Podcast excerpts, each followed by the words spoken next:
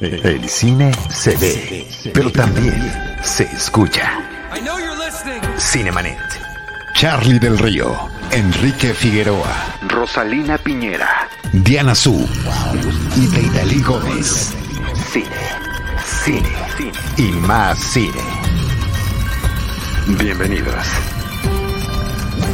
Cinemanet. Yo soy Charlie del Río y me da mucho gusto saludarles y darles la bienvenida a nombre de todo el equipo Cinemanet, comandado por nuestro productor Jaime Morales, el buen James. Y el día de hoy le quiero dar la bienvenida nuevamente a los micrófonos de Cinemanet a Iván Morales, director editorial de Cine Premier, eh, colega y amigo de tantísimos años. Y eh, pues más que un soporte para todo este trabajo que hemos hecho de cobertura fílmica, Ivanovich a lo largo de muchos, muchos lustros. ¿Cómo estás? Bien, muy bien. Eh, emocionado de, hace mucho que no hablo contigo, que no estoy aquí en las pantallas. Lo dice, lo dice irónicamente Ivanovich, porque eh, hacemos semanalmente desde hace mm, ciento treinta y tantos episodios, Seinfeld un episodio a la vez cada semana a través de Cine Premier. Eh, recientemente estoy participando también en el podcast de Cine Premier y pues resulta que Iván Morales también es un invitado frecuente a este espacio. Pero, Ivanovich, siempre que nos reunimos hay algún tema especial en particular que tratar. y eh, en, en, este caso, a propósito del estreno en plataformas digitales, en descarga digital, como se le dice, de la más reciente película de la franquicia, de la saga, del proyecto de Ghostbusters que se llama Ghostbusters El Legado, Ghostbusters Legacy, eh, pues estamos haciendo este programa también como para celebrar lo que ha significado este que yo puedo bien llamar fenómeno cinematográfico desde la década de los 80, que me parece que ha sido muy importante. Eh, además de estar el día de hoy transmitiendo para ustedes en vivo eh, para quienes lo hagan a través de los diferentes canales de YouTube. Estamos en el canal de Cinemanet, estamos en el canal de Sony Pictures Video México, en el canal de Plaza Universidad, de esta plaza comercial aquí en la Ciudad de México, porque eh, habrá algunos obsequios, ustedes los irán viendo a lo largo del, del episodio y hacia el final del episodio, Jaime Rosales, nuestro productor, nos va a explicar con qué dinámica a través de Plaza Universidad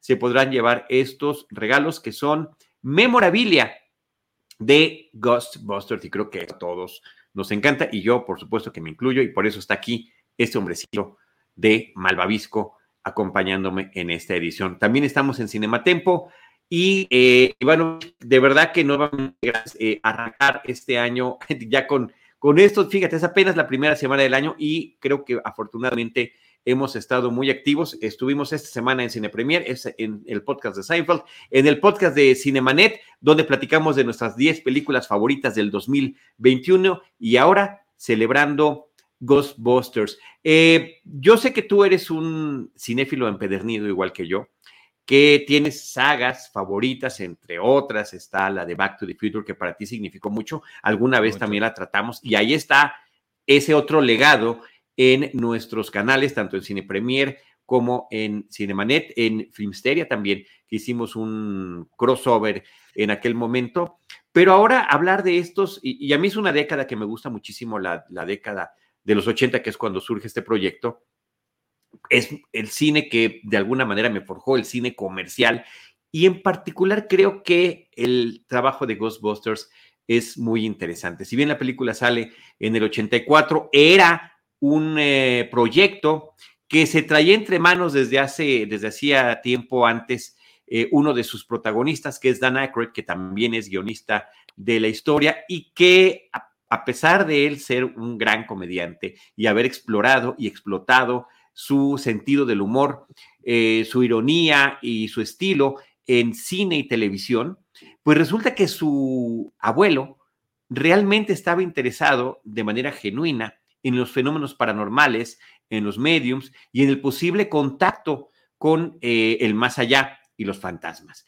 Y a través de esa historia familiar es que Dan Aykroyd, eh, canadiense, su, abuelito estaba en un pueblito de Canadá, era, era un, digamos que sí, era un hombre letrado que estaba interesado en todo esto, pues decide crear una historia y en un principio pues la tenía pensada para compartirla con eh, sus compañeros de eh, Saturday Night Live o con quienes había compartido alguno de estos momentos y había pensado en, Belushi este, para poder hacer este proyecto, eh, La muerte prematura de este actor, de este comediante que fue además su compañero, no solo en televisión, sino también en películas como The Blues Brothers, Los Hermanos Caradura, pues significó un, cambio importante en la forma en la que él se quería acercar a este fenómeno. Pero bueno, fue una,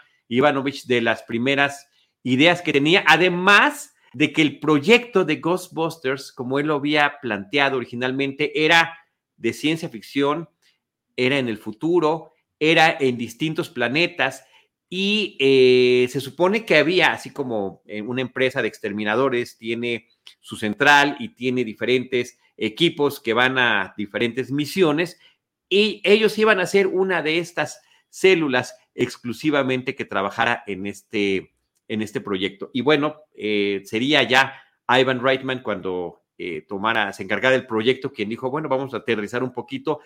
Y Ivan Reitman le dijo, yo creo que sería muy interesante que esto lo pudiéramos aterrizar a nuestro presente y a una ciudad que sea reconocible para dar esa suerte de contacto con la realidad y estar jugando, que es algo que hace la película constantemente, le estamos hablando de la película original de 1984, con el creer o el no creer en los fenómenos paranormales, el creer o no creer en los fantasmas.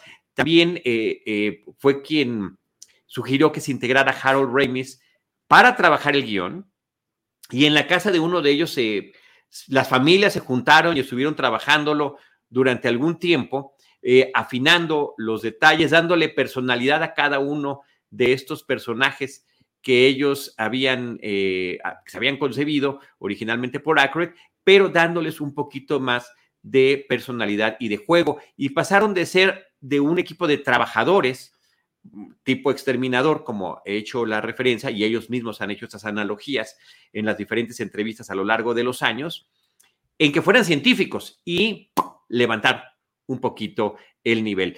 A mí me gustaría que, me platicaras también sobre tu perspectiva. Tú eres muy fanático del stand-up, de programas como Saturday Night Live, y ellos venían de estas experiencias en Saturday Night y también eh, de los proyectos de National Lampoon.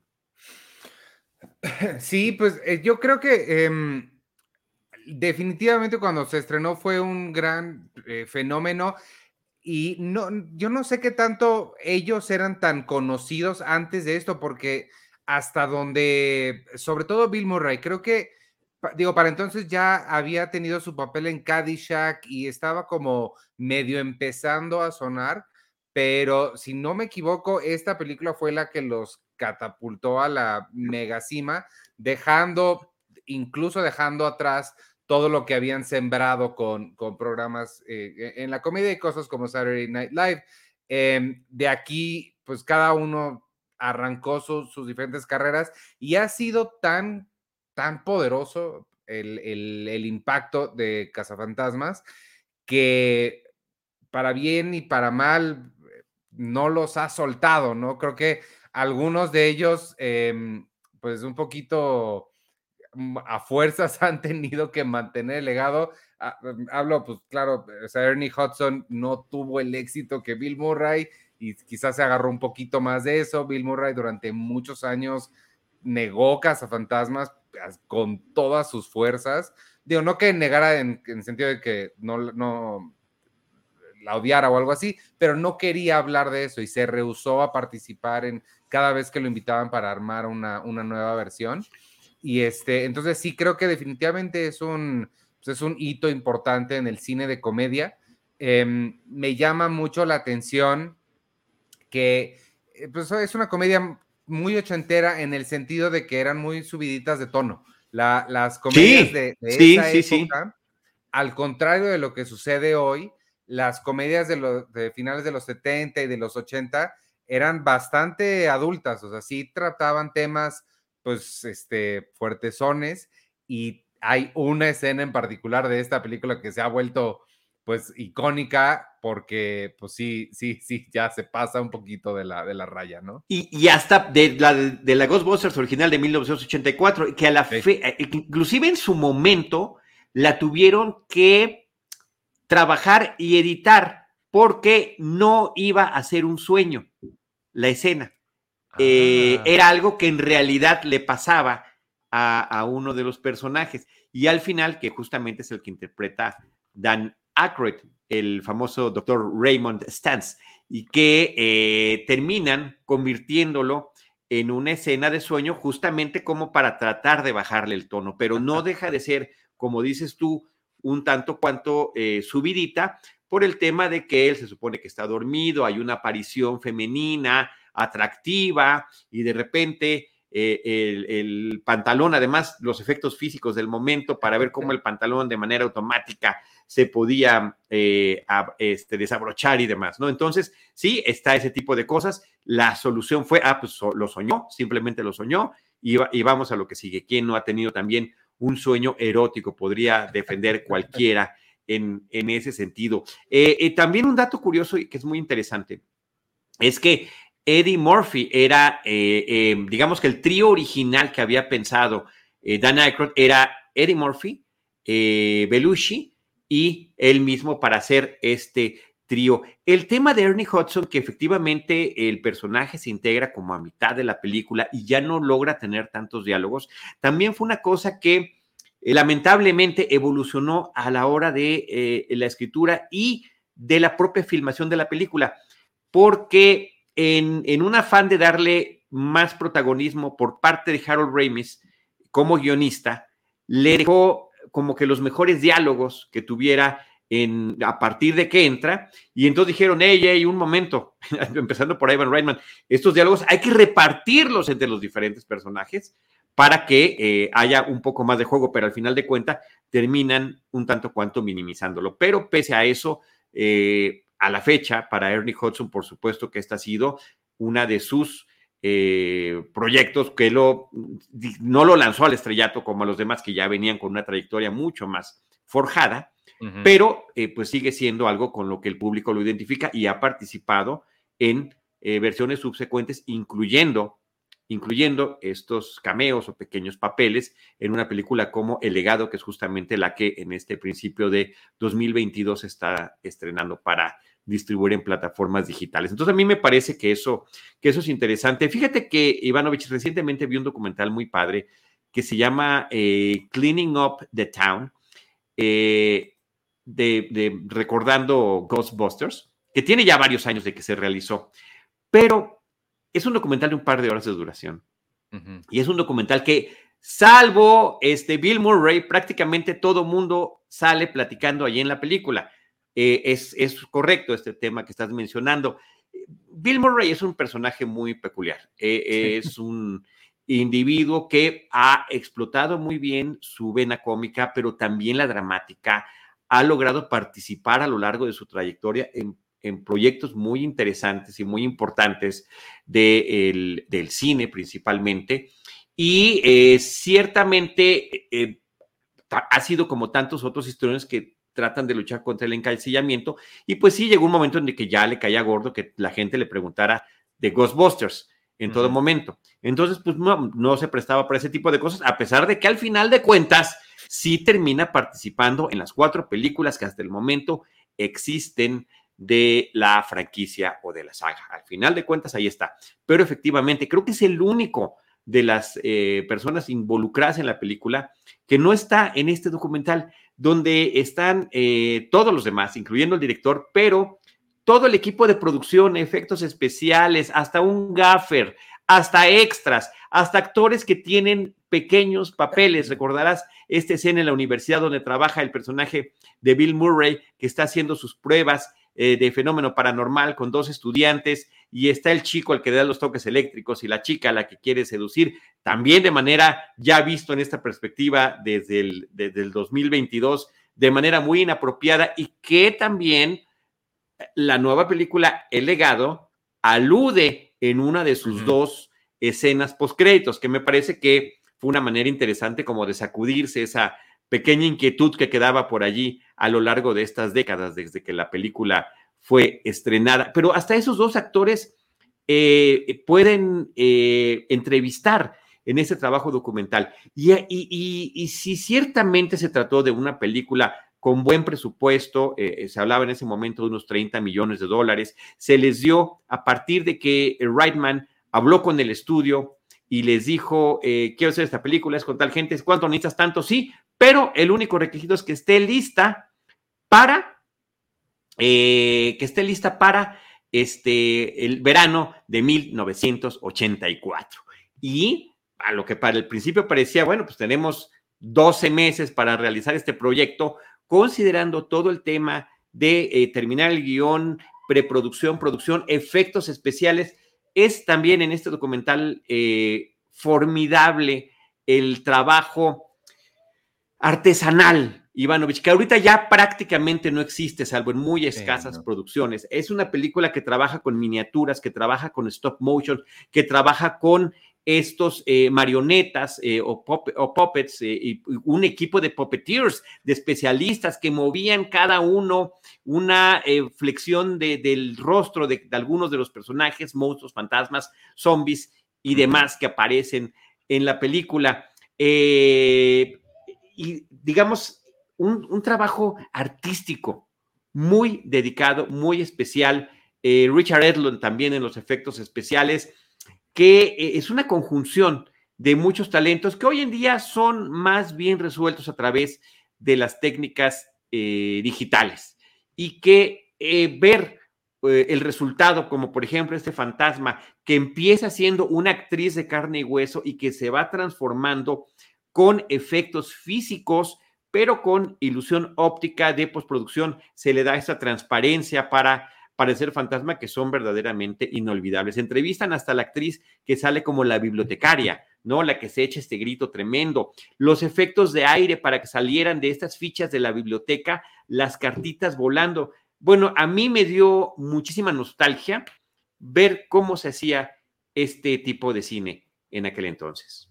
A, mí, eh, fíjate que algo que me gusta mucho de la, de la nueva, de, El legado, es que, y no, no, no sé si, si tú tuviste la misma percepción, los efectos, que evidentemente todos son hechos por computadora, parece que están tratando de replicar lo que en la original sí tenía, sí tiene efectos por computadora la original y pues están, se nota que son de la, de la época, me pareció que los trataron como un poquito de replicar, lo mismo con el maquillaje, con ciertos elementos de los, sobre todo de los fantasmas y los espectros que se van apareciendo por ahí.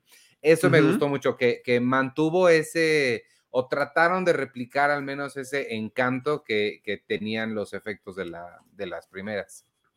Sí, sí, y, y, eso es, bueno, es que creo que parte interesante, eh, y a mí así me lo pareció desde que la vi el año pasado cuando se estrenó, es este uso de la nostalgia de, en muchos sentidos, de eh, que tiene la película. Eh, por una parte, pues hay un gran homenaje a Harold Ramis, que de los actores protagónicos, pues es el único que ya no sobrevivió en estos años, recordado no nada más como actor, como guionista, como director cinematográfico, entre muchos otros de sus trabajos, es esta cosa que es espectacular eh, que justamente también hizo con Bill Murray, que es Groundhog Day. En México se llamó Hechizo del Tiempo cuando se estrenó en los cines y que ya en las nuevas eh, versiones eh, ya está renombrada, pues en una versión más parecida al título original, que es El Día de la Marmota, que es verdaderamente espectacular. Pero creo que, y, y que es uno de los aspectos que la nueva película El legado a mí termina agradándome mucho, que hay un homenaje eh, y también, ahí sí, gracias también a los efectos digitales en torno a el actor y a su personaje. Digamos que es ambas cosas y, se vuelve además eh, la familia Spengler el eje de esta nueva película. Sí.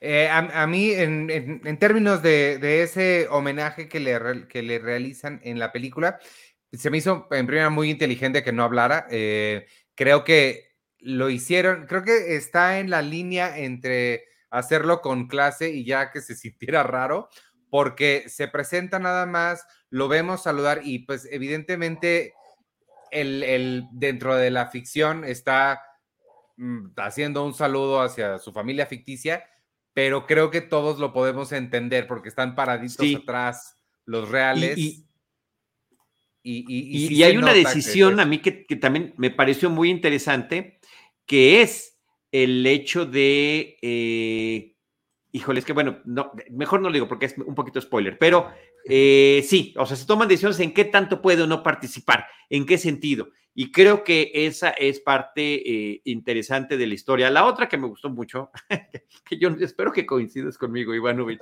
a veces le tengo miedo a tus opiniones, eh, de repente muy serias y muy fuertes, a muchos temas, es el hecho de que la, película está centrada en personajes infantiles juveniles. Y eso creo que le trae otra perspectiva y otro tipo de frescura a la historia, pero uno de ellos además, eh, inclusive su, su, apodo es podcast porque se dedica a hacer podcast. Entonces, eh, hoy en día que encontremos en diferentes películas o series televisivas personajes que se dedican a realizar podcast, pues a mí la verdad que ya termina generándome eh, mucha ilusión. Está por ahí la serie de Chucky, también uno de los personajes se dedica a hacer podcast, em, bien o mal en la nueva serie eh, And Just Like That, que tiene que es como lo que continúa de Sex and the City, el personaje de Carrie, pues ya en lugar de tener su columna, ya participa en un podcast y así, o, en la serie también Only Murders in the Building, pues bueno, los personajes principales se reúnen porque son afectos a escuchar un mismo podcast. Sí, no, esa, e, e, esa serie tenía que ser mencionada porque sí es increíble y además es protagonizada por este Steve Martin, que es de la misma generación que todos los originales Ghostbusters. Y este, hubiera estado bien también verlo en, aquellas películas. Sí, claro, claro, hubiera, hubiera, sido, hubiera sido muy bueno. Em, el, otro asunto, ahorita hablando de los personajes juveniles, creo que también está muy padre este hecho de que em, hay una serie pues, que todos conocemos y la tenemos bien identificada, eh, que es este Stranger Things, y que sea uno de los protagonistas de Stranger Things quien también participe en esta película, siendo que en Stranger Things, entre todas las cosas ochenteras a las que alude, setenteras y ochenteras de cine y de televisión, pues el tema de Ghostbusters resultó muy interesante en una de sus eh, temporadas, porque los personajes en Halloween deciden disfrazarse de Ghostbusters, hacerse, hacerse cada uno sus eh, proton packs para poder llevarlos en la espalda, hechos, digamos, a mano con cajas de cereal, disfrazarse y demás, y que finalmente después uno de ellos termine participando ya en una de estas películas, en, en este, tal y como se llama en, en español, termina siendo un legado. Y en la película de It, él también, que también está en los 80, él también es uno de los, de, los niños. Sí, creo que es el, el, el, rostro infantil ochentero del momento. Así es. Oye, Carlos Jiménez por ahí nos está preguntando que dónde se puede ver este documental. En, hay diferentes versiones que se pueden encontrar en YouTube. Ahorita les pusimos una, creo que tiene subtítulos en italiano. No encontré ninguna con subtítulos en español, pero eh, hablan todos muy claro y la verdad que el hecho de que este tipo de documentales esté no nada más con las entrevistas a los personajes que hicieron eh, la película, tanto frente a las cámaras como detrás de ellas, sino que tienen una gran cantidad de imágenes en video y en eh, película y en fotografía del momento, de, cómo hicieron eh, las criaturas, de cómo em, diseñaron cada uno de los personajes y cómo fue evolucionando hasta lo que vemos en la pantalla. Son dos horas de duración, pero creo que sirve muy bien. Es otra manera de disfrutar el legado. Está, insisto, haciendo referencia exclusivamente a la eh, lo pusimos en el chat de Cinemaneta y en YouTube para que ustedes lo puedan checar. Está haciendo referencia a la película original, a la del 84, pero que justamente es la que a partir de eso pues, nos genera la secuela, el, em, el, el remake que se hizo con personajes femeninos y por supuesto esta que termina siendo la tercera parte, que es el legado, la que está actualmente en estas descargas digitales recientemente.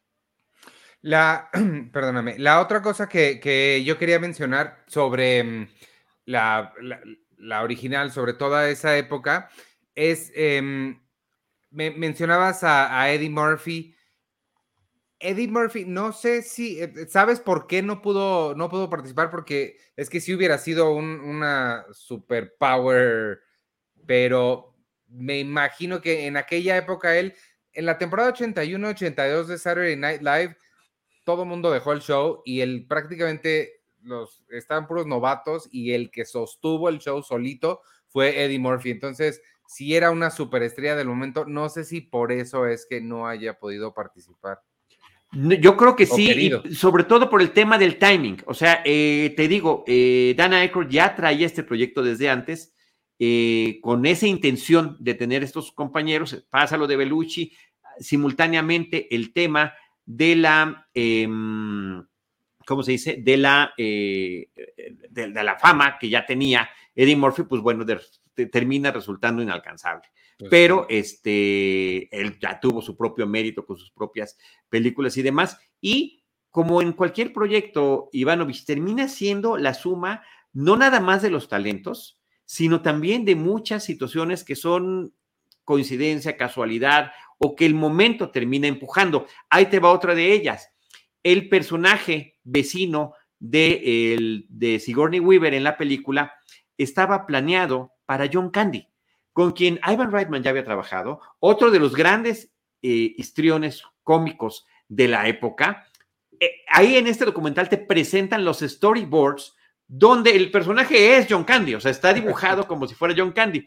Y a la hora de que Reitman habla con él y le dice, oye, tú vas a ser el vecino y tengo este papel para ti, dice, bueno, sí, pero quiero que el personaje tenga ascendencia alemana y que tenga cuatro perros. Oye, espérate, no, no, sí, es que así debe de ser. Y le decía, y le decía Reitman, es que fíjate que hay unos perros este, eh, fantasmagóricos que aparecen al final de la película y esto podría significar una confusión. Y parece que no pudo convencer a John Candy de que, de que, de cambiar esa parte. Y Rick Moranis ya había trabajado inclusive con John Candy en algunos proyectos. Eh, consiguen a, Rick Moranis, bueno, y tenía el perfil de nerd extraordinario y perfecto como se necesitaba en la película. No hubo ningún eh, problema con John Candy, a tal grado que él es una de estas celebridades que aparecen al final del icónico video de Ghostbusters con la música de Ray Parker Jr., donde al final cada uno de ellos está respondiendo a quién vas a llamar Ghostbusters, ¿no? Entonces, este, pero pues sí, son este tipo de, de datos curiosos que tiene la película. Daryl Hannah, por ejemplo, también aparece en los eh, screen tests, en los castings, para haber tenido el personaje de Dana, y bueno, termina siendo para Sigourney Weaver y también está la anécdota de que el propio Ivan Reitman, cuando la ve entrar, pues le pareció eh, como si estuviera viendo una amazona, porque es una mujer muy alta y le, impactó muchísimo la presencia física que tenía. Eh, y bueno, termina siendo Sigourney quien se queda con el papel. Ya llevaba ella esta fama de cinco años atrás de haber participado en esta obra maestra de la cinematografía universal que es Alien de Ridley Scott o Alien el octavo pasajero, con también uno de los grandes personajes de fortaleza femenina en la pantalla. Este, que creo que es una cosa extraordinaria, pero ella venía de, antecedentes teatrales y sí se sentía muy cómoda y, además poder juguetear con el tema de la comedia, que eh, la había trabajado en teatro, pero en cine no se le había dado esa oportunidad. Y como podemos ver con películas como Ghostbusters o Galaxy Quest, que también es un trabajo sensacional, Sigourney Weaver le entra bien y muy bien al tema de la comedia. Lo que, algo que, hablando sobre, sobre la comedia, que esta nueva se, se va más hacia allá, simplemente quitando todos los temas adultos de las primeras, pues esta ya queda mucho más amigable para familias y se apoya más en la, en la comedia, que una de las cosas que más me gustaron, la cosa que más me gustó es la, la, niña, la, no, sé cómo se llama la, actriz, pero pues la, la, protagonista, Sophie, Sophie, este, y, y, la, y una de las razones... Phoebe, Phoebe es el personaje, Marquina Grace es la actriz. Eh, una de las razones por las cuales más me gusta es por sus chistes malos, que me encantan ese tipo de chistes sí. Este, y lo que me gustó, lo que sí me gustó de que se haya enfocado esta en, en un tono más familiar, es que así como yo no vi Cazafantasmas, no me tocaron de, de, en el cine además, yo estaba muy chiquito, yo nací en el 81, entonces yo tenía dos años cuando se estrenó esto, pero La que sí me tocó, con lo que sí crecí, es con la caricatura, con la caricatura que se llamó Los verdaderos cazafantasmas, que pues evidentemente como, mucho, como muchos productos, muchas cosas ha sucedido antes, cuando son llevados a una caricatura, pues se les baja todo el tono adulto y se vuelven nada más comedias. Y ese fue mi primer acercamiento con Cazafantasmas. Entonces, por ese lado sí aprecio mucho que esta haya sido un poco más este, bajada de tono. Em, fíjate que eh, tu generación, tu generación en particular, y algunas generaciones posteriores crecieron con esta caricatura. Y eh, es una caricatura que eh, estás diciendo tú que sí le bajaban un poco el tono, más comedia, pero también era un poco más por llamarle de alguna forma perversa en torno a los villanos que creaba. Estaba hablando eh, muchos de estas criaturas, tanto en su físico como en sus eh, obsesiones o planes o lo que tú quieras, de planes malévolos, eran como de un tono muy oscuro, que finalmente se terminaba diluyendo como lo hace la película eh, a través de la comedia, pero sí tiene ese, ese detalle. Ahora, también creo que sería interesante aprovechando que además porque se llama The Real Ghostbusters. ¿Sabes por qué se llama The Real Ghostbusters? Sí, pero cuenta la historia porque si no, no por ahí favor, se termina el programa. No, porque no la tengo tan clara. Sé que había un chango en la original. Eh, sí, exacto, había un chango. Em, lo que sucede es que el, el nombre de Ghostbusters ya lo tenía un programa televisivo que después se hizo caricatura. Y por tema de derechos, era un programa cuyos derechos los tenía Warner Brothers, no, no podían utilizar Ghostbusters, aunque el nombre era el que le había encantado a todo mundo, a Dan Aykroyd, a Ivan Reitman, al estudio, y dijeron, pues ni hablar, a lo mejor no vamos a terminar este, logrando tener los derechos. Y, e inclusive a lo largo de la filmación de la película, eh, filmaban varias cosas con diferentes nombres, con Ghost Stoppers, o con eh, eh, Ghost, em, ya, no me acuerdo, eran varias, eran varias opciones que habían y ninguno terminaba de, pues de, amarrar tan bonito como Ghostbusters. Por ejemplo, los infomerciales que hacen los tres personajes, que dicen, si ven fantasmas, llámenos, los filmaban así, cortaban y tenían que decir Ghost Stoppers, Ghostbusters, Ghost, whatever. Este, y, llegó un momento, y también en algún momento de la producción de la película, que ya tenían que tener anuncios y demás, previo al marketing. Me refiero a la escenografía, donde ya tenían que haber nombres de Ghostbusters de los personajes. Dijeron, es que no podemos estar filmando tres o cuatro veces lo mismo, por favor, resuelvan esta situación. Y terminaron pagando una cantidad importante de dinero a la Warner Brothers para poder tener el nombre de Ghostbusters para las películas, no para otro tipo de, este, eh, de proyectos. Entonces, los originales Ghostbusters, que era un programa de, pues, entre comedia y, demás, donde salía ese chango, pues terminan también haciendo su caricatura y también se llamaron Ghostbusters. Y por eso cuando sale la versión animada, basada en las películas, tuvieron que ponerle The Real Ghostbusters. Oye, antes de pasarte la palabra, este, leo un par de comentarios. Alejandra LPSZ, saludos, igualmente saludos para ti. Carlos Jiménez, ¿dónde se puede ver ese documental? Ya mencionamos aquí en el, en el chat, pusimos un link a una de las versiones que están ahí en YouTube. Y saludos a Alex Bertrand. Dice, en realidad es la cuarta, fueron dos con las originales, luego de las chicas fue la tres y ahora el legado. Sí, efectivamente, hemos hablado de las cuatro películas, ahorita creo que también habría que abonar sobre esta tercera. Ivanovich, yo hace ratito que dije la tercera, la tercera en, eh, en secuencia de eh, la misma historia y personajes, porque pues el, tema de eh, la de las chicas es eh, como una especie de remake o reimagining, que a mí, por cierto, Ivanovich me, me gusta mucho y me parece muy divertida. Apenas aparece a cuadro, no, a ella la, a ella la sacaste de cuadro.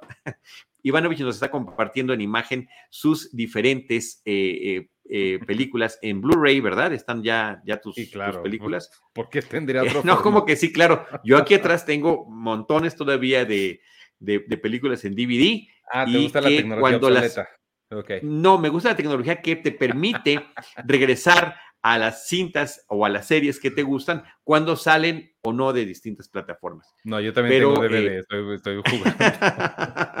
y seguramente atrás, ahí, ahí, ahí mismo donde estás, debe de haber varias de ellas. Entonces, eh, sí, creo que es muy interesante todo lo que tiene que ver con, con, ese fenómeno. Lo del nombre fue muy interesante y creo que todo mundo a la fecha dice, pues claro, no, no podría haberse llamado de otra manera, aunque ciertamente no fueron los originales para ponerlo. Por cierto que el, el, título de Cleaning Up the Town que tiene el documental de Remembering Ghostbusters tiene que ver con Ray Parker Jr. y una de las canciones que él tenía que le dijeron, oye, como esa queremos que sea la de Ghostbusters, nada más que ponle Ghostbusters y que la gente tenga que decir Ghostbusters todo el tiempo, porque la vamos a utilizar en varios momentos de la película. Y dice eh, Ray, Ray, Parker en estos, en estos documentales que, eh, pues que él ya, ya, había, ya había entendido que en el medio en el que se desenvuelve de la música, cine y televisión, siempre hay que decir que sí. Ya después ves cómo le vas a hacer, pero que entró en una angustia absoluta cuando no encontraba cómo eh, terminar de componer la canción y tener este requisito de la repetición del título de Ghostbusters. Y dice que se quedó en su cama acostado viendo el techo pensando qué iba a hacer con la televisión prendida y en la noche, tarde, ya casi como de madrugada, que empiezan estos infomerciales o, o comerciales baratos que hay, que muchos en la, dependiendo donde vivas en Estados Unidos, son inclusive hasta locales, donde anunciaban justamente unos exterminadores. Y tenemos el servicio de exterminadores. ¿Y a quién vas a llamar? Al número tal. ¿A dónde vas a llamar? A este número. ¿A cuál número debes llamar? Ciertamente a este número. Y dice, claro, wow. call? ¿A quién vas a llamar? Ghostbusters, ¿no? Y, termina siendo también una de las cuestiones, Ivanovich, eh, el tema musical importantísimas e imprescindibles de la película, tanto como el propio logotipo. Em, la imagen que finalmente es, es, la que está en los pósters, está en la, propia camiseta de, Ray Parker Jr. y en la de muchos otros fanáticos, incluyéndome, este, que hemos tenido alguna vez playera de Ghostbusters. Eh, relatan los mismos creativos, eh, Reitman y todo el equipo detrás en este documental, que tenían a gente talentosa dibujando, haciendo esculturas, haciendo maquetas, eh, haciendo stop motion y de repente, oye, eh, en las indicaciones del guion dice que el logotipo es el signo de prohibido y, pues se está prohibiendo un fantasma. Pues hagan algo así rápido y sacaron así como diferentes versiones muy sencillas. Termina gustándoles este fantasmita y bueno, a mí me parece uno de los más sencillos y, más reconocibles eh, elementos gráficos de una película. Totalmente, totalmente de acuerdo. Creo que además en cuanto a la historia del cine, creo que es una de las imágenes más icónicas que, que existen, ¿no? O sea, y, funciona como el logotipo de Jurassic Park, porque es, es un logotipo de, para un producto dentro de la película que además sirve para el marketing de la película. Es, creo que una cosa fantástica, sí. Y su sencillez es, al final de cuentas, lo que lo hace increíble. Este, por eso, por cierto, en la versión eh, con los personajes femeninos, me parece muy divertida la forma en la que se supone que llegan al... Fue una de las bromas que a mí me gustó mucho de esa película, que está un individuo haciendo graffiti en, la, en, en el metro de la ciudad de Nueva York y está dibujando un fantasma y dice, no, no, no, no hagas eso, no, no lo hagas, ah, no, no lo hago. Entonces lo cruza y cuando se dan cuenta, pues resulta que estaba quedando algo allí eh, verdaderamente interesante. Entonces, bueno, Ivanovich, eh, Ghostbusters en el 84, Ghostbusters 2 en 1989, no, eh, Ghostbusters la primera se volvió una de las películas más taquilleras de su momento. Creo que fue una sorpresa para todos. el propio Dan Aykroyd también lo ha dicho en diferentes entrevistas. Tú estás haciendo un proyecto y nunca tienes la eh, idea de cómo va a reaccionar el público. ¿Tú crees que tú siempre ponemos nuestro corazón cada que estamos haciendo algo, siempre ponemos nuestro empeño, tratamos de poner todo nuestro talento, pero este, al final de cuentas dependemos del público y habrá cosas que pues pasan desapercibidas y hay otras que por alguna razón terminan pegando con tubo y que son recordadas. El éxito fue masivo. Em, también está muy bonito que el, el éxito que tienen los Ghostbusters de la película en la ciudad de Nueva York cuando la salvan, se equipara al éxito que tienen los Ghostbusters como película con el público, ¿no? Con este, este sentido festivo, esta, eh, em, eh, forma de elogiar a quienes allí participaron. Y creo que este misma incertidumbre sobre cómo va a recibir el público las cosas, pues se vio también en, la versión de 2016, de, dirigida por Paul Feig y protagonizada por Kristen Wiig y, demás. Este, creo que nadie se esperaba que fuera tan mal recibida y pues viéndola, o sea, yo no, no, no, no quiero decir que es un clásico cinematográfico, no, pero, pero sí está padre, o sea, está chistosa, funciona muy bien. No sé por qué habrá recibido de verdad tanta, este, tan, tan, pues sí, tan pésima recepción. Fíjate que hay, un, hay una cosa que creo que sí tiene que ver con misoginia. Em, se volvió uno de los trailers, es más, posiblemente históricamente sea el tráiler lanzado en YouTube con más referencias negativas. Ya ves que tienes, pones la manita arriba y la manita abajo, todo el mundo, no, las cazafantasmas son hombres, ¿cómo es posible que nos hayan hecho esto? Un hate muy, muy, muy tremendo que se dio en ese momento. Y a mí eh, la verdad es que cuando yo vi la película, exacto, tampoco voy a decir que es una obra maestra, pero me parece que es una película muy divertida y que tiene un elemento eh, en, en, su DNA que me parece muy importante, muy interesante, que es que las actrices que forman parte del elenco de la película también se forjaron en Saturday Night Live. y eh, no es nada más que digas, ah, quien sale en Saturday Night Live se va a volver famoso. No, porque no todos los que han estado por ahí lo han logrado, pero sí es, un, es una experiencia que, obviamente basada en el talento de cada una de las personas que allí participen, eh, se vuelve en, en algo que les termina favoreciendo en términos de experiencia. Y me parece que lo que hace Kristen Wiig, a mí Kristen Wiig me encanta en esta película, Kate McKinnon, la super adoro en esta película, con el personaje de Holtzman que tiene, que es el equivalente más o menos al de Spengler, es la de las cuestiones eh, eh, eh, como más científicas en términos de la tecnología que van a utilizar. Leslie Jones en este papel que también el que tenía el personaje de Ernie Hudson, que es alguien que no sea científico, que se una al equipo y que sea el que esté planteando este escepticismo en torno a lo que está pasando, o también el que tenga eh, otro tipo de aptitudes que los otros simplemente no tienen. Y en ese caso, tanto Leslie Jones con su personaje de Patty como este, eh, Ernie Hudson lo están entregando con sus personajes. Y Melissa McCarthy, que también eh, se forjó también en varias series televisivas y que ha tenido un, impacto favorable a veces creo que excesivo en cine, pero creo que aquí termina integrándose muy bien con los otros personajes.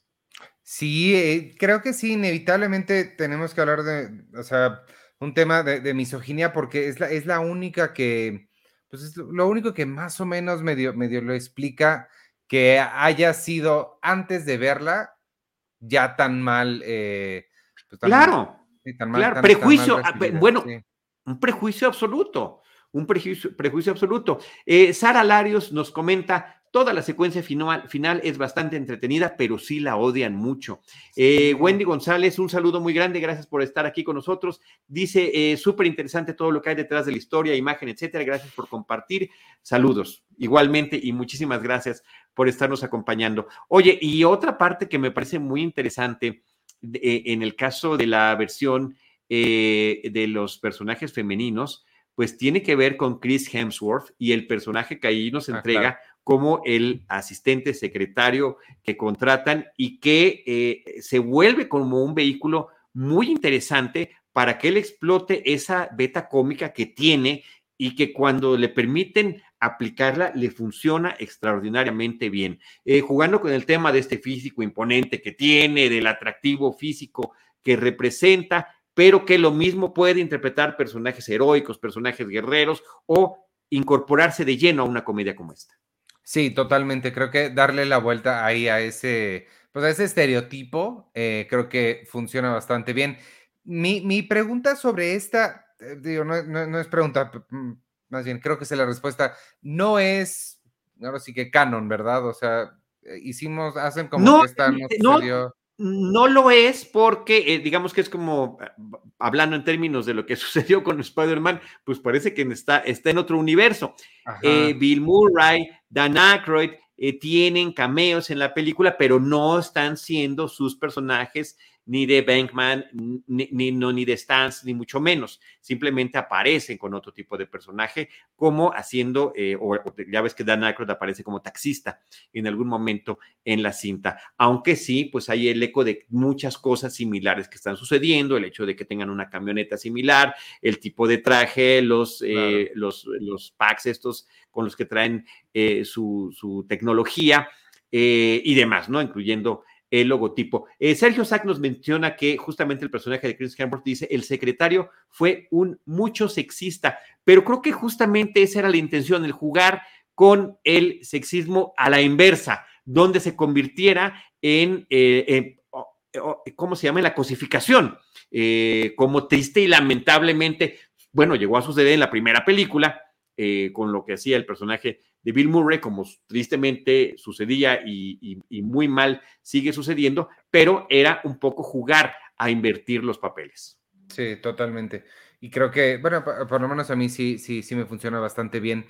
Este, creo que me parece que la idea de, de Paul Feig y Kristen Wiig cuando la, cuando no sé si le escribió con ánimo modo, bueno, de los guionistas y los creadores de, de la versión femenina de Cazafantasmas era contar varias historias dentro de ese universo, ¿no? Como, como si existieran, me recordó a la idea original que mencionaste, nada más que en esa eran en varios planetas, pero como si tomaras nada más como los elementos y poder contar muchas historias de muchos tipos con esos, con ese ADN que, que mencionabas. Creo que eso hubiera sido muy interesante porque ahí sí te puedes ir a contar una completamente seria, una completamente de terror o una completamente de niños. Creo que hubiera sido interesante como también ver el, un universo expandido, digamos, de Casa Fantasmas. Y que, que de alguna manera lo tenemos, al fin y al cabo está esa película, están estas otras tres que sí tienen esa continuidad en términos de historia y de personajes, y tenemos la que tú mencionabas, que, eh, insisto, se convierte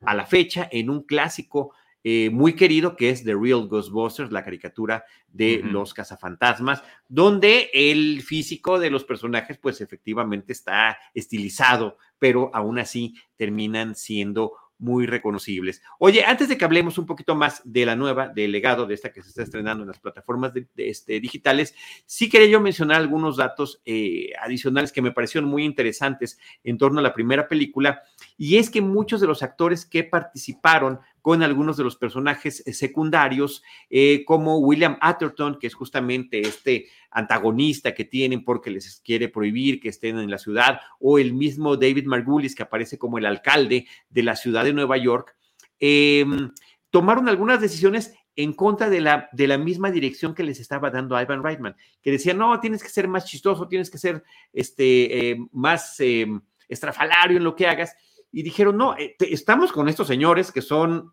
mm. llevan mucho tiempo trabajando en stand-up, en televisión, en películas, ya habían trabajado en National Lampoon, algunos de ellos, nosotros no estamos para convertir como ellos. Al contrario, y, esto Hal Ramis los apoyaba. Nosotros tenemos que presentar esta parte de escepticismo y esta parte de aterrizar el, el, el concepto para que esté la diferenciación. Fíjate, en contra de la propia dirección del director, del realizador de la película, pero recordemos que ahí estaban los co-creadores en el guion, que eran Dan Aykroyd y Harold Ramis. Entonces, finalmente, em, a lo que me refiero es que son de estos proyectos en los que las cosas pueden evolucionar conforme la película inclusive se está filmando. Eh, donde sí se vuelve, no que se le escape al director de las manos, sino que se vuelve un, un ejercicio de colaboración.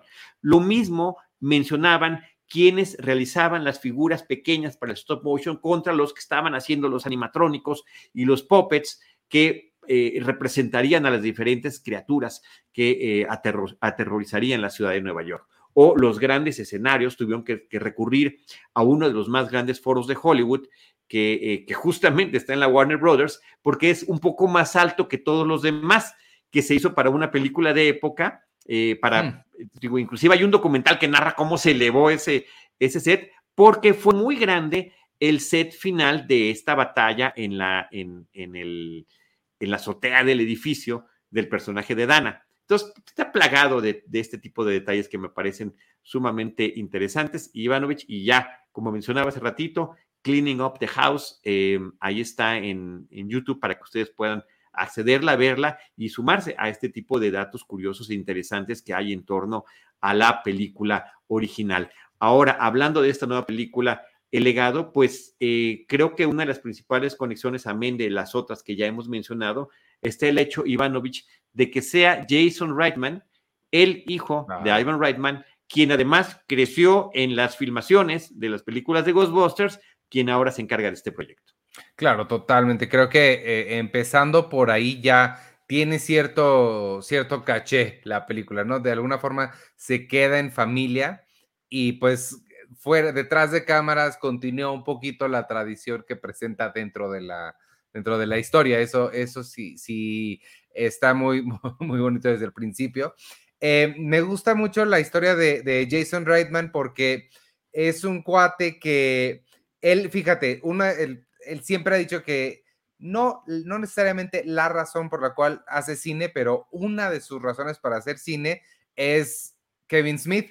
Tú sabes que a mí me gusta mucho Kevin Smith y para quien no sepa quién es Kevin Smith, es un director que no ha hecho nunca nada parecido a esto. Hace películas de gente hablando, básicamente.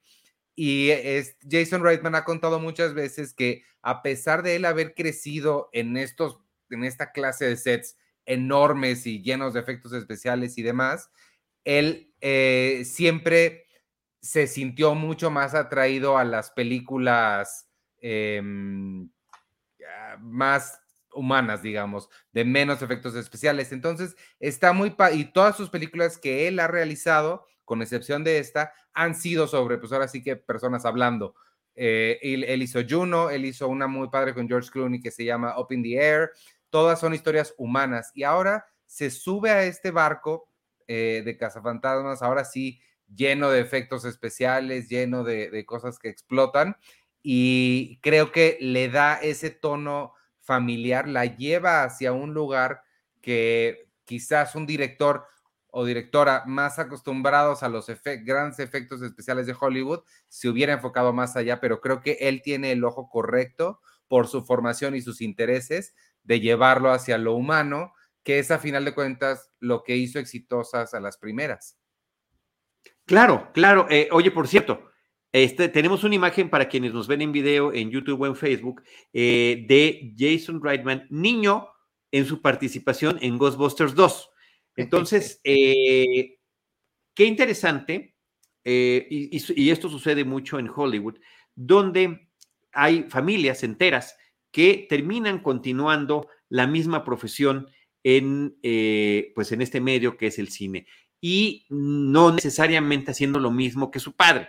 ¿no? Y ya estabas mencionando estas películas que son más drama que otra cosa. Estos dos ejemplos que tienes son muy buenos. Up in the Air, eh, de este hombre que trabaja viajando constantemente y que tiene esta ilusión de llegar a tantas millas al aire y que le den un reconocimiento en pleno vuelo por parte del piloto, ¿no? Y, que al final de cuentas pues, termina siendo un reconocimiento un tanto cuanto vacío. O el tema de Juno, eh, donde se habla de los embarazos adolescentes. Eh, que, también es una película que sí tiene su tono de comedia, pero ciertamente el, tema que está tratando es más dramático. Pero ambas experiencias de vida, tanto como hijo de un director, haber participado en películas como estas y las que él ha realizado, ciertamente lo llevaron a este camino para eh, finalmente tener el encargo de una película como esta, que creo que su principal ambición está en el reconocimiento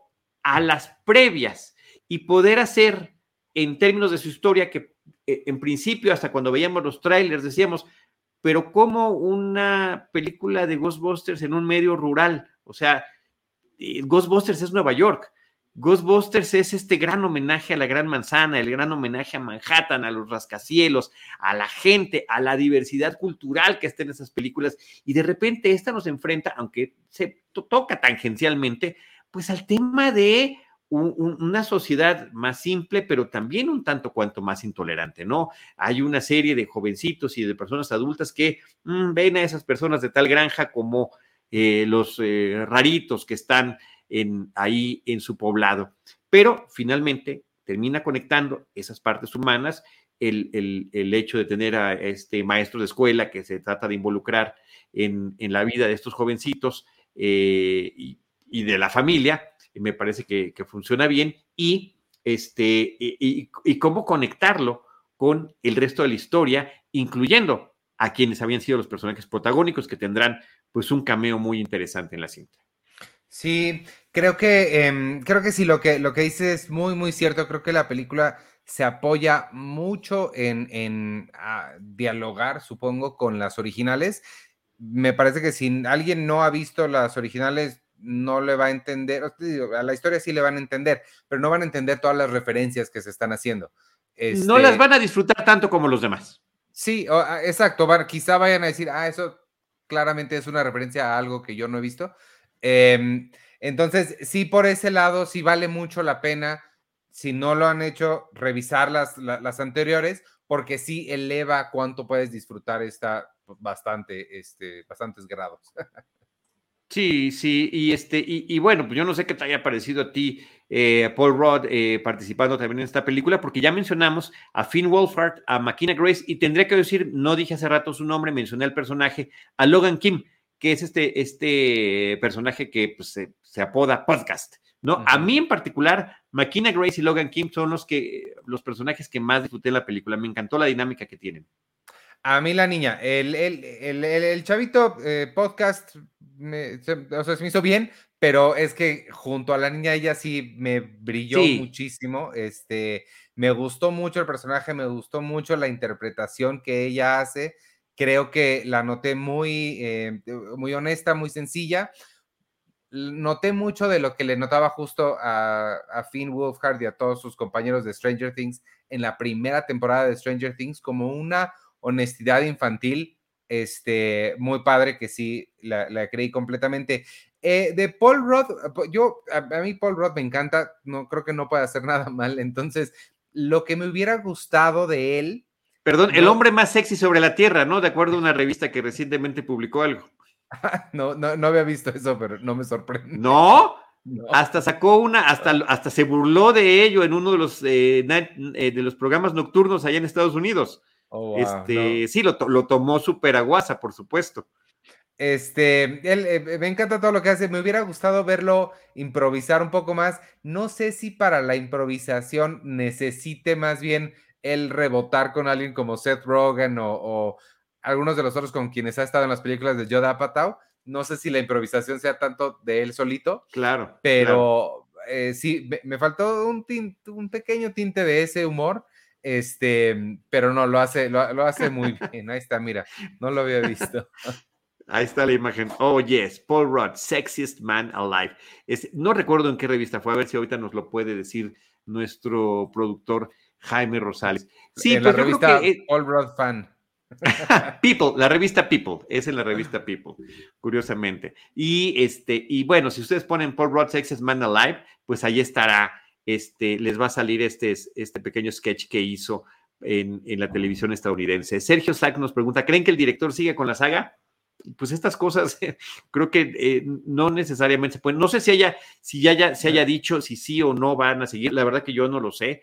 Pero lo que sí me queda claro es que estamos ante una industria que cambia constantemente. Eh, ¿Cuántos años pasaron para que pudiéramos tener una tercera película? Y ya vimos qué recibimiento tuvo Em, también esta propia película de Afterlife o El legado, eh, que es como se llama en México, pues también fue de estas que se retrasaron muchísimo en términos de su estreno por la cuestión de la pandemia. Entonces, pues bueno, quién sabe qué pasaría. Yo en todas las entrevistas que vi, inclusive aquí en Cinemanet, Diana Su tuvo una entrevista con eh, Jason Reitman. Eh, parece que estaba encantado con la experiencia que estaba viviendo, no nada más de haber hecho la película, de haber seguido el legado de su papá, de haber eh, regresado a este universo que él conoció de niño y como tú bien estabas apuntando, Ivanovich, que me parece que son apuntes muy interesantes, eh, dándole también su propia aportación en términos de la relación que los personajes tienen entre sí. Entonces, eh, pues bueno, siempre dependerá de, de factores ajenos. A quién no le. Ahí, ahí tenemos, nos está poniendo este Jaime Ivanovich la imagen de este episodio de Cinemanet, a ver si también podemos poner el link para que ustedes puedan ver esta entrevista de Diana Su con Jason Reitman, que pues sería un gran complemento a este programa especial que estamos haciendo el día de hoy. Sí, creo que, creo, que vale mucho la pena revisar y no sé qué me gustaría para, para, para, una siguiente. Definitivamente sí me gustaría una siguiente, pero no sé si una locación diferente, por ejemplo, que la niña, si pasan suficientes años, que esté yéndose a la universidad o algo así, creo que... Bueno, mira, dejan en, las escenas postcréditos dejan claro cuál es el camino, ¿no? Dejan cuál es el, cuál es el camino y en dónde y en dónde sucedería. Pero bueno, de, allí a que sea un hecho, pues ya tendremos que esperar algún tiempo para ver si efectivamente sucede. Pero de que está planteado, ahí lo dejaron muy bien planteado. Y por cierto, que una de las cosas que más me gustaron es que, em, digamos que cuando empecé a ver la película, pues me dejé llevar por la historia y se me olvidó que no había yo escuchado el tema de Ray Parker Jr. Y en el momento en el que lo utilizan de la película, me parece que, que es ya el plenos créditos de la cinta, que funciona extraordinariamente bien y me parece uno de estos detalles que logran eh, regresarte a ese anhelo y esa nostalgia y también a esa ciudad de Nueva York. Creo que son muy oportunos los dos, las dos escenas por escritos que tiene la película, una aludiendo a ese sexismo inapropiado de la primera película con las escenas de el personaje de, de Bill Murray, el doctor Peter Beckman, abusando de su estatus este, como investigador en su universidad eh, y tomando una sopa de su propio chocolate. Y el otro regresándonos a la Gran Manzana, a Manhattan, a la ciudad de Nueva York, para esta posibilidad abierta del regreso de sus personajes a la ciudad. Sí, eh, yo sí extrañé el, tema, el, yo sí lo estuve pensando varias veces como, ¿cuándo? ¿Por qué no viene? ¿Por qué no viene? Pero sí me gustó mucho cuando lo usaron, pero sí lo, sí, sí lo extrañé al principio.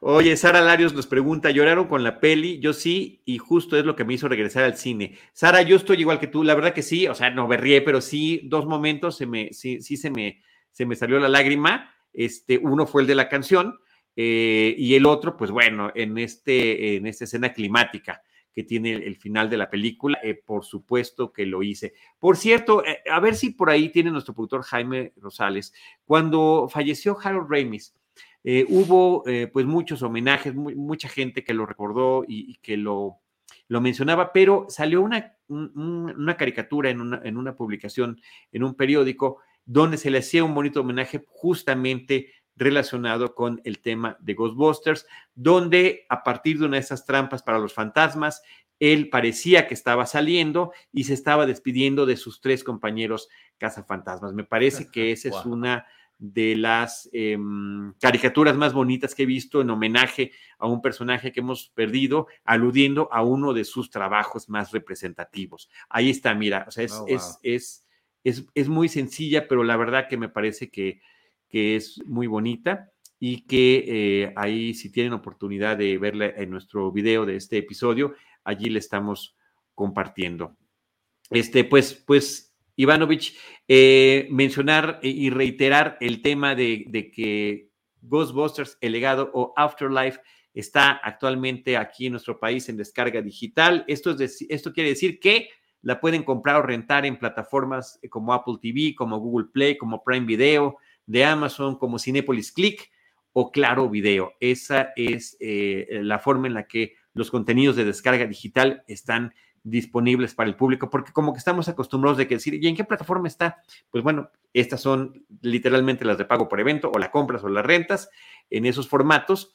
Y, eh, yo no sé también si Jaime tiene por ahí las imágenes de los obsequios que va a haber este, en, en acuerdo con, con Plaza Universidad, porque, y además que nos diga, que nos diga Jaime de qué manera se van a poder obtener. Mira, ahí están algunas de las, eh, aquí está una figura de Dana, el personaje de Sigourney Weaver. Oye, em, Sergio Sack nos dice, toda la película fue muy nostálgica, fue tener muy buenos recuerdos. Sí, así fue. Este, mira, un ah, Monopoly. y dice, ¿a quién vas a llamar? ¿A quién vas a llamar? Sí, la nostalgia, el, el fanservice también. Eso es como se dice. Mi referencia favorita de toda la película fue cuando dicen a quién vas a llamar. Ese, e, esa sí, la, te la compro mil veces, me encantó esa referencia. Levanta el teléfono y justo le pregunta quién, eso se me hizo genial. Está, está genial, por supuesto que está genial. Y también está la propia historia que te platicaba hace ratito de Ray Parker Jr. y la creación de la canción. O sea, me, me, parece que es excepcional. También el hecho de que en el video original salga Ray Parker Jr. bailando con las cazafantasmas en, en, en Manhattan y esta serie de personajes de la época que tienen su pequeño cameo hacia el final, todos diciendo lo que querían los productores de la película que dejan en la canción, Ghostbusters, ¿no? Pareciera este tipo de eh, eh, máxima de la mercadotecnia donde dices, tienes que repetir el nombre del producto una y otra y otra y otra vez. Este, bueno, ahí está un, un hombre de malvavisco que parece especial por su por, el, por el traje que tiene y en fin también hay varios coches de los de los Ghostbusters ese está muy bonito ¿eh? y ese viene con el personaje con el personaje de Phoebe está súper bonito este mm, Jaime Rosales yo creo que ya llegó el momento de que nos acompañes y nos digas, eh, eh, compartas a la gente del podcast y a la gente que nos está viendo en la transmisión, de qué manera se pueden llevar estos obsequios. ¿Qué tal, Jaime? Hola, ¿cómo les va? Muy buenas noches. Muchas gracias por la invitación. a ti, Jaime, platícanos. Eh, son varios ya productos que nos has mostrado. Eh, creo que de Hasbro, no sé si todos son de Hasbro, pero todos, son, de, Ghostbusters. Cortesía de Hasbro México y obviamente de Sony Pictures Home Entertainment o Sony Video, como ustedes lo quieran decir. Eh, la idea es que estamos haciendo esta promoción con Plaza Universidad. Vamos a tener dentro del Centro Comercial Plaza Universidad de la Ciudad de México Vamos a tener banners, estandartes en los corredores, de, en los pasillos del centro comercial.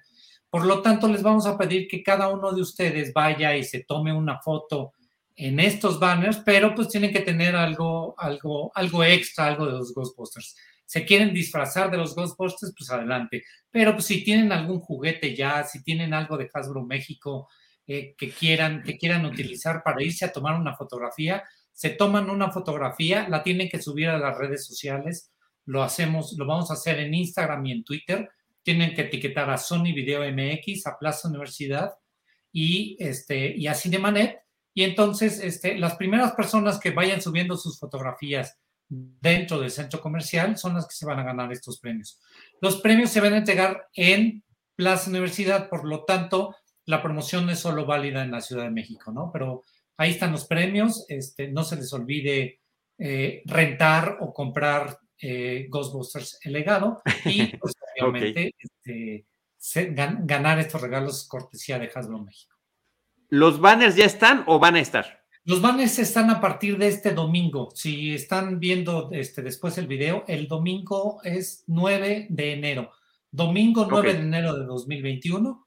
Los banners van a estar colocados en el centro comercial y este, ya se van a poder tomar su foto para poder ganar. No se les olvide etiquetar a Plaza Universidad, a Sony Video MX y a Cinemanet. Muy bien, pues muchísimas gracias, James. Qué gusto saludarte. No, a ti, a ti, por supuesto, a ti como productor nuestro.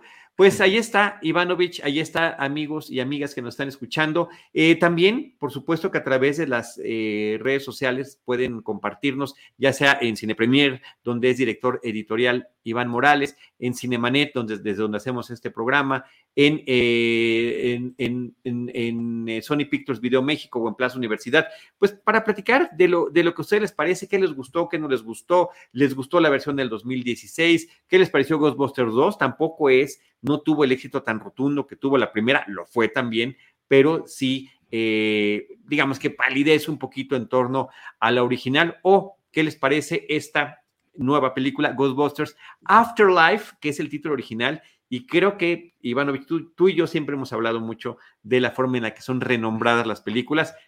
Termina siendo más apropiado el título en español que el título original en inglés. Sí, e, e, eso justamente también quería mencionar porque sí, la verdad es que sí, el, legado, porque Afterlife es como si se hubiera muerto y revive, no, no entiendo a qué se refiere, pero el legado sí le queda pues perfecto, es justo un legado lo que...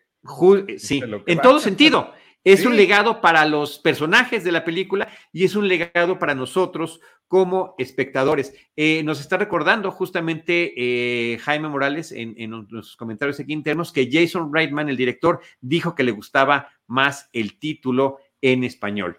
Así que, bueno, pues con eso llegamos al final. No sé si tengas algún comentario adicional, Ivanovich. Este, no, pues nada, eh, gracias por, por, invitarme a platicar de, esto, revivir un poco la nostalgia. Y este, y pues nada, gracias. Yo creo que eso es lo padre también, eh, recordar lo que para nosotros como espectadores significan estas películas y, eh, y, cómo las vemos distinto dependiendo de nuestro momento personal, de nuestra propiedad. Em, hay películas que las ves y dices, híjoles, como que no pasó la prueba del tiempo o la entiendo mejor o peor que como la vi la primera vez. Son, son muchas reacciones diferentes. Creo que en el caso de Ghostbusters, aunque hoy podamos decir, los efectos como que se notan mucho, el cariño, el talento, el amor y el arte que está ahí depositado es, es eh, increíble. Totalmente. Este, últimos comentarios. Este, Sergio Sack dice: el primer buen recuerdo fue ver a Janine. Por supuesto que así fue. Sara Larios dice, yo me eché todas las películas a tiempo antes de que estrenaran El legado y mi niña interior sí agradece inmensamente esta nueva entrega. Cuando estrenaron la original todavía existía la permanencia voluntaria y la vimos dos veces seguidas. ¡Wow! ¿Quién se acuerda de ese término permanencia voluntaria? ¿Tú te acuerdas, Ivanovich? O sea, sí, pero sí es ya un término de, hace un tiempo que no, no es válido, pero... Bueno, décadas, décadas. Las películas se dividían en dos cuando ibas al cine. ¿Hay permanencia voluntaria o no hay permanencia voluntaria? ¿Esto qué significaba? Se acababa la película, si te querías quedar, te podías quedar si habías llegado tarde y querías ver el principio de la película, pues simplemente te quedabas en tu esperando a que empezara la siguiente función. O si no había permanencia de voluntaria, pasaban la gente del cine diciendo con permiso, ya se acabó y eh, va a llegar, eh, van a llegar los nuevos espectadores, cosa que ahorita ninguna película tiene permanencia voluntaria en la forma de exhibición que tenemos actualmente. Iván Morales, eh, gracias por permitirme acabar la semana contigo en esta serie de programas que hemos tenido. Eh, creo que estamos cerrando con broche de oro, con esta nostalgia, con estos recuerdos, con, con este regreso a esta década que yo añoro tanto, que es la de los ochentas. Y también recordar que la próxima semana regresamos a otros proyectos que todavía no reiniciamos, como el de James Bond, una emisión a la vez en Cine Premier eh, también tengo que hablar con Alejandro Alemán para ver cuándo retomamos Citizen Boomer, que justamente nos remitimos a, películas del pasado. Eh, The Crown, eh, que platicamos con René Palacios cada semana, en fin, todo este tipo de proyectos. Pero a ti te veo el lunes en el podcast de Cine Premier y nos vemos, espero que el martes en el podcast de Seinfeld. Tenemos que también retomar el tema de nuestros horarios. Gracias a todos. Gracias, Ivanovich. Gracias por la invitación. Me pueden seguir en arroba Iván Morales. Y sí, nos vemos en este. Nos vemos el lunes en las redes sociales de Cine Premier, arroba, ay Dios mío, arroba Cine Premier con la E al final para el, podcast de Cine Premier. El, lunes que va a venir Edgar Apanco para hablar de la taquilla del año pasado. Sí, eso va a, estar muy bueno. Sí, yo había hablado con Edgar, eh, bueno, me comuniqué con él en estas vacaciones y le dije que queríamos hacer un programa en Cinemanet. A ver si lo podemos, si tú no tienes inconveniente, también lo podemos pasar aquí en Cinemanet y que, y que eh, nos platique, porque ha sido el tema de la taquilla, pues muy importante, porque la pandemia le ha pegado durísimo a la industria fílmica y eh, así como hay malas noticias de películas que no les fue bien, también hay otros fenómenos muy interesantes que ocurrieron en este 2021 que acaba de concluir. Yo soy Charlie del Río, me pueden encontrar como arroba Charlie del Río, me pueden encontrar aquí en arroba Cinemanet y nosotros les estaremos esperando en nuestro próximo episodio con cine, cine y más cine. Esto fue Cinemanet con Charlie del Río, Enrique Figueroa, Rosalina Piñera, Diana Su y Teitali Gómez. El cine se ve, pero también se escucha. Cine, cine y más cine.